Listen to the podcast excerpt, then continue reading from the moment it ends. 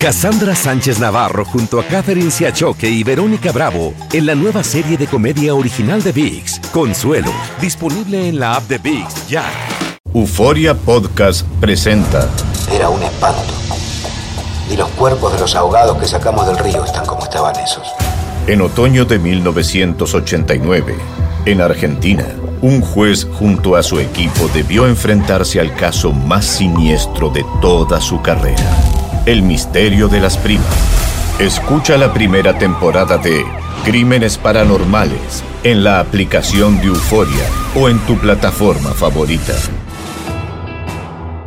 Bienvenidos al podcast de Noticiero Univisión Edición Nocturna. Aquí escucharás todas las noticias que necesitas saber para estar informado de los hechos más importantes día con día. Viernes 19 de mayo y estas son las noticias que usted debe saber antes de terminar su día.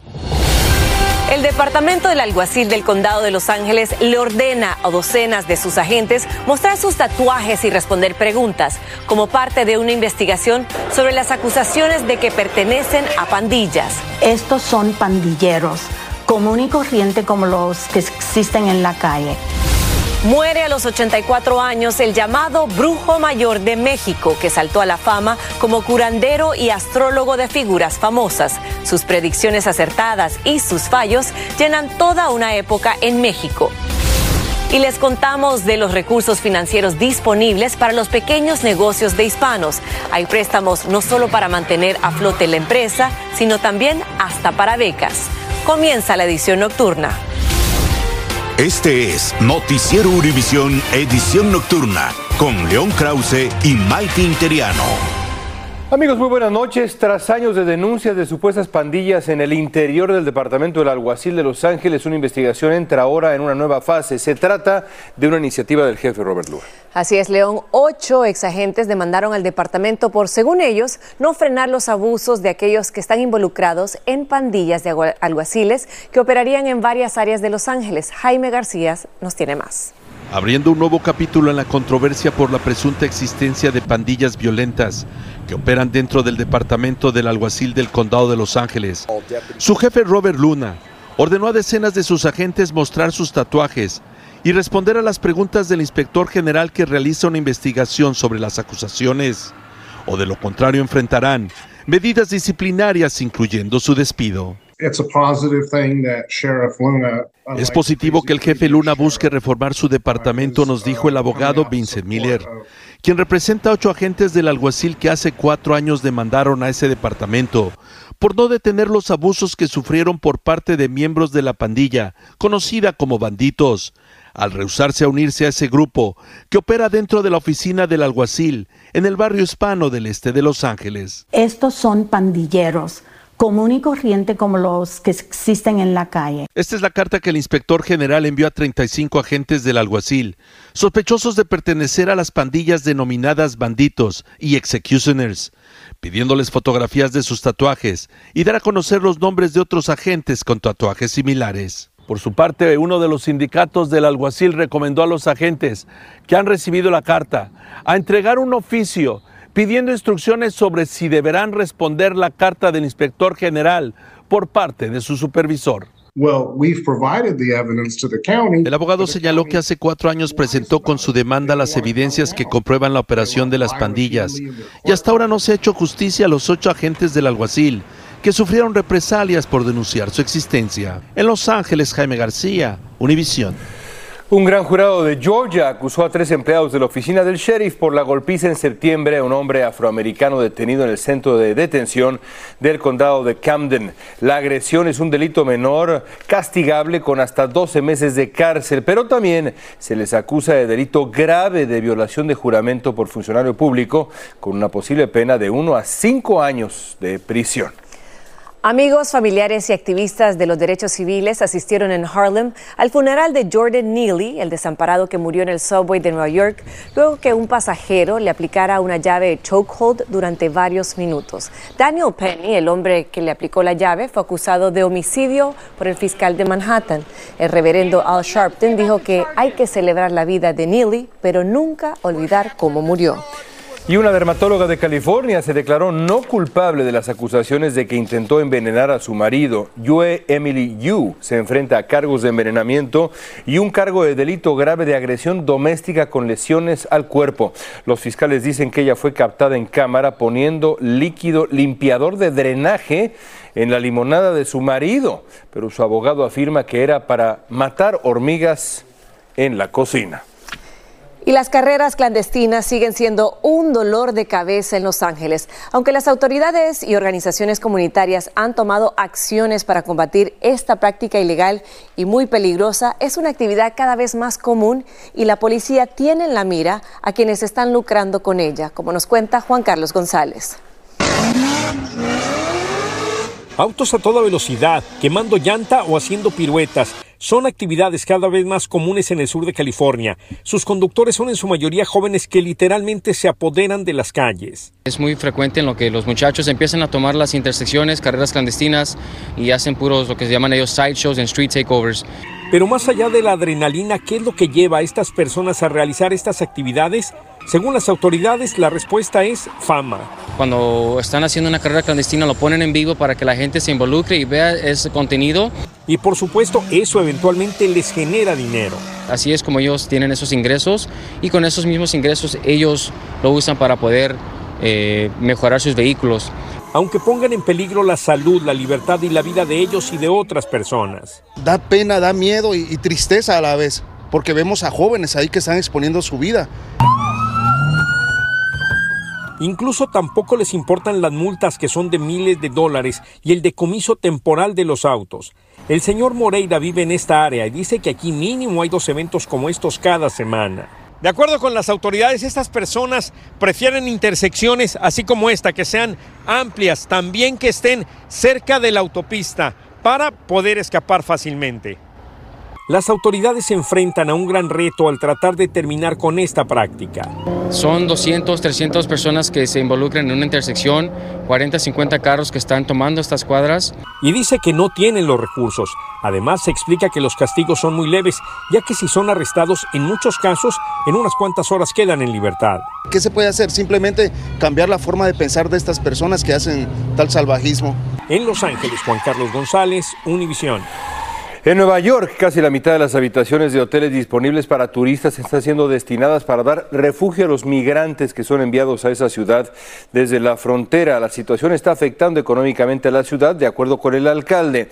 Ahora el alcalde estaría incluso considerando usar una cárcel que está ubicada en una isla para dar techo a los migrantes. Fabiola Galindo tiene todos los detalles. Un icónico hotel de Nueva York que cerró sus puertas por tres años durante la pandemia, hoy comenzó a recibir decenas de migrantes no queremos llegar, conseguir trabajo, estabilizarnos.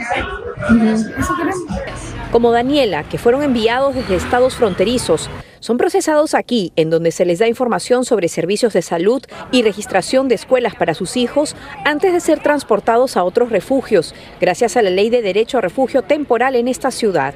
Además de servir como un centro de procesamiento, este hotel tiene más de 175 habitaciones equipadas para recibir a madres con sus hijos o familias completas. Hombres solteros como él son trasladados a otros sitios, pero... Quiero ver si me den un cuarto o algo porque estoy en un refugio donde no hay ducha, no hay baño, no hay nada. Entonces estoy durmiendo en una camilla y tengo dos días sin bañarme. Luego de ser criticado por utilizar gimnasios no contiguos a escuelas públicas para albergar a migrantes, el alcalde de Nueva York dice no hay más espacio y no descarta hasta alojarlos en una cárcel municipal. Tenemos más de 180 mil ciudades y municipios. ¿Por qué no estamos esparciendo esta ayuda a otras partes del país? Se preguntó efusivamente, al mismo tiempo que critica por qué fondos federales de FEMA son utilizados para transportar a los migrantes mayoritariamente a Nueva York. Ya son más de 65 mil personas las que han llegado y están ocupando la mitad de los hoteles que se ofrecen a turistas, lo que está llevando a la atracción principal del país a la quiebra, dijo el alcalde, mientras sigan a la espera de una solución a nivel federal. En Nueva York, Fabiola Galindo, Univisión. Estás escuchando la edición nocturna de Noticiero Univisión.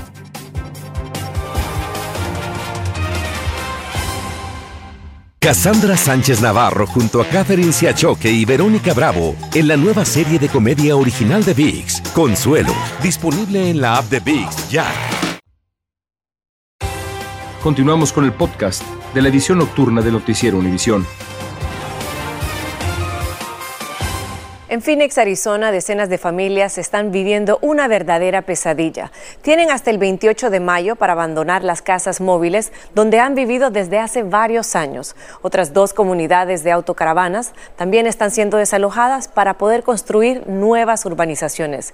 Ellos por ahora no tienen a dónde irse. Yo tengo una niña de 11 años, es igual, igual pues estoy aquí pues no tengo ahorita dónde ir y pues no sé qué vaya a pasar. Todos somos trabajadores. Si vivimos aquí es porque se adapta a lo que nosotros tenemos por ingreso. Un reciente estudio de la Coalición Nacional de Viviendas de Bajos Ingresos reveló que en Estados Unidos faltan más de 7 millones de viviendas de alquiler asequible para inquilinos con ingresos bajos. Y hablamos ahora de economía. Los pequeños negocios latinos en el país sufrieron pérdidas durante la pandemia, todos sabemos, y también después de la crisis sanitaria, pero hay recursos financieros que muchos desconocen que pueden ser solicitados como pequeños préstamos para fortalecer e incluso hacer crecer ese negocio. Dana Rivero tiene detalles.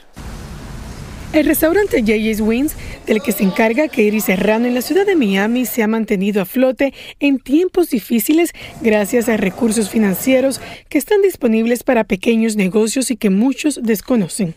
Después de la pandemia ha sido una época dura. Creo que fue para todo el mundo así. Y en este momento lo que hicimos fue que nos hemos mantenido a flote con pequeños préstamos que hemos hecho y hemos logrado mantenernos.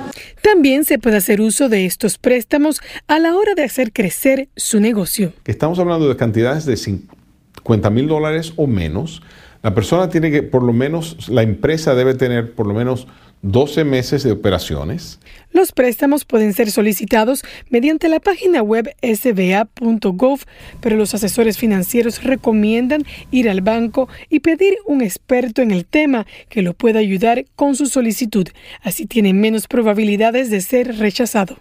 Alrededor del 15% de los dueños de negocios son latinos en Estados Unidos y según el censo la mayoría utiliza sus fondos familiares para abrir pequeños negocios. Los intereses son muy bajos y no había que pagarlo de una vez, te dan un lapso de tiempo para poderlos pagar. Entonces eso es eso nos ha ayudado un montón.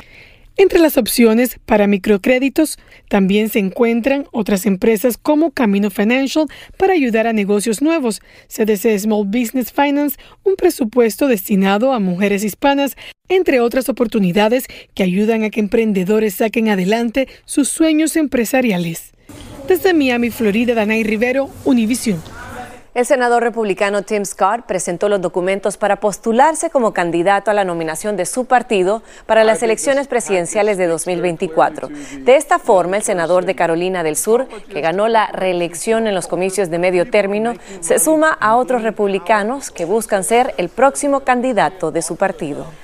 Un juez federal ordenó a las aerolíneas American Airlines y JetBlue poner fin a una alianza en ciudades del oeste del país. El Departamento de Justicia considera que buscaban monopolizar ese mercado.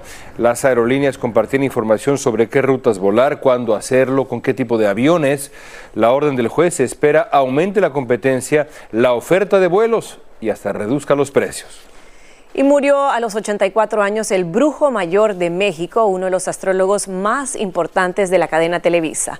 Antonio Vázquez Alba se ganó su reputación por realizar predicciones anuales sobre todo tipo de figuras políticas, artistas y deportistas célebres. Sandra Argüelles nos tiene el reportaje desde Ciudad de México. Yo me voy a morir.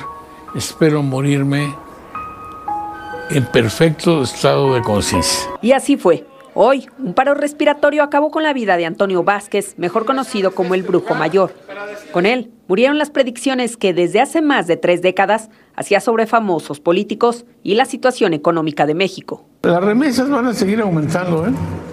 Afortunadamente. Para el presidente Andrés Manuel López Obrador, dijo que serían tiempos complicados, pues su salud se deterioraría, por lo que debe cuidarse. Aunque no lo demuestre, también tiene un grave problema físico. El psíquico aseguró que sus dones los desarrolló en la adolescencia, Y aunque para muchos era un mentiroso, para otros acertaba en la mayoría de sus augurios. Me parecían muy acertadas sus predicciones, me parecía un ejercicio muy bien hecho de parte de él. No era así al predecir el fútbol en el balompié mexicano, pues cuando vaticinaba algún éxito en la selección de fútbol en varios mundiales, siempre era derrotada. Mis cartas de tarot me dijeron que iba a ganar México-Alemania. En cuanto al narcotraficante Joaquín El Chapo Guzmán, en 2014 comentó que no volvería a pisar la cárcel. Eso cambió cuando el capo fue detenido, por lo que en el año 2019 su pronóstico cambió al aseverar que recibiría cadena perpetua. Vecinos de su negocio en la Ciudad de México lamentan su muerte. La verdad es que era muy amable, luego se acercaba y nos bromeaba, le gustaba mucho bromear. El cuerpo del brujo mayor fue velado y después cremado. Solo lo acompañaron familiares y amigos cercanos. Será aquí cuando el día de mañana sean traídas sus cenizas, familiares realicen un ritual y le dediquen algunas palabras. Desde la Ciudad de México, Sandra Argüelles, Univisión. Una de las pasiones del pueblo mexicano es el boxeo y su popularidad está aumentando. Una tercera parte de los mexicanos se considera fanático del box. Las recientes hazañas del Canelo Álvarez seguramente han contribuido a ese crecimiento. Jessica Cermeño tiene la historia. Aunque no hay muros, los ecos de los golpes en los costales y las peras se escuchan fuerte.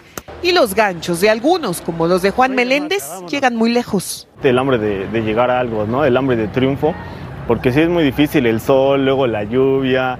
Juan es boxeador profesional y se hizo aquí, en uno de los cientos de gimnasios improvisados en las calles mexicanas. Un, dos, tres, abajo. Bajo la guardia del entrenador Roberto Mendoza, quien boxeó profesionalmente en los 80 y ahora ha convertido un pequeño espacio de la capital mexicana en un santuario del pugilismo. Aquí todos están invitados a entrenar, aunque lo único que sobra es la disciplina. Empecé a dar una persona clases que ya es profesional. Yo entreno parejo, sean nuevos, sean profesionales. A todos les doy la misma atención. Es que aquí en México el boxeo es algo serio. Es el segundo deporte más popular del país, solo después del fútbol, con más de 38 millones de fanáticos declarados en las encuestas oficiales. Y cada vez más mexicanos pasan de ver las peleas de Saúl, el Canelo Álvarez en la televisión, a ponerse los guantes y salir a entrenar donde se pueda un boom del boxeo urbano que creció con la pandemia y que ahora también viven los niños y las mujeres. Y aquí su entrenador es una campeona nacional, Sandra Hernández. Trabajamos lo que es la enseñanza de la, la técnica, pararse bien, tirar bien los golpes. Una pasión que hizo que el año pasado México se quedara con el récord Guinness de la clase de box más grande del mundo, con más de 14 mil asistentes. Además, en muchos parques pueden conseguirse clases personalizadas por menos de 5 dólares la hora. Y aunque muchos aprenden a golpear para defenderse conforme pasan los días y los puños se afilan, se dan cuenta de que el único contrincante es uno mismo. Híjole, yo creo que si no hubiera sido por, por el profe, por el deporte, por el box, hubiera ganado el alcoholismo. En la Ciudad de México, Jessica Cermeño, Univision. Continuamos con el podcast de la edición nocturna de Noticiero Univisión. El gobierno de El Salvador ha desplegado al menos 5.000 soldados, 500 policías para rodear una ciudad del noroeste del país para detener a los responsables del presunto asesinato de un policía a manos de pandilleros. Los vecinos de Nueva Concepción dicen que están tranquilos por el nivel de seguridad que se vive en esa zona. Si es necesario, hay que asumir lo que nos toca, ¿verdad? Cada quien. A veces este no queda no siempre nos da problema el saber, ¿verdad? Se siente una presión bastante fuerte en ver tanta seguridad, pero es necesario, la verdad. Casi 70 mil sospechosos han sido detenidos desde el año pasado por presuntamente pertenecer a pandillas, aunque grupos de derechos humanos dicen que algunos inocentes se han visto atrapados en esta política del presidente Nayib Bukele. Y por tercera vez, el capo mexicano Héctor El Güero Salazar vio frustrada su liberación debido a una nueva orden de arresto por homicidio. Salazar saldría hoy de la prisión cuando fue arrestado nuevamente por orden de un juez de Jalisco. Salazar habría salido libre ya que un juez de Guerrero falló que los cargos por los que había sido arrestado semanas antes había prescrito. Y también en México, el comisionado del Instituto Nacional de Migración, Francisco Garduño, aseguró que él duerme tranquilo después del incendio en el que murieron 40 migrantes en Ciudad Juárez y que nada pudo hacer porque estaba a 1.800 kilómetros de distancia. El funcionario dijo que no piensa renunciar y va a permanecer en su cargo hasta que el presidente López Obrador decida otra cosa. Gracias por escucharnos. Si te gustó este episodio, síguenos en Euforia, compártelo con otros, públicalo en redes sociales y déjanos una reseña. Soy María Raquel Portillo. Probablemente me conozcan con el nombre que me impuso mi abusador, Mari Boquitas. Cuando apenas tenía 15 años, me casé con Sergio Andrade, el exitoso productor que lanzó la carrera de Gloria Trevi y que resultó ser un abusador sin escrúpulos. Voy a contar esa historia por primera vez sin interrupciones. No vengo a contar mi versión, vengo a contar mi historia. En boca cerrada. Escúchalo en tu plataforma de podcast favorita. Cassandra Sánchez Navarro junto a Catherine Siachoque y Verónica Bravo en la nueva serie de comedia original de VIX, Consuelo, disponible en la app de VIX ya.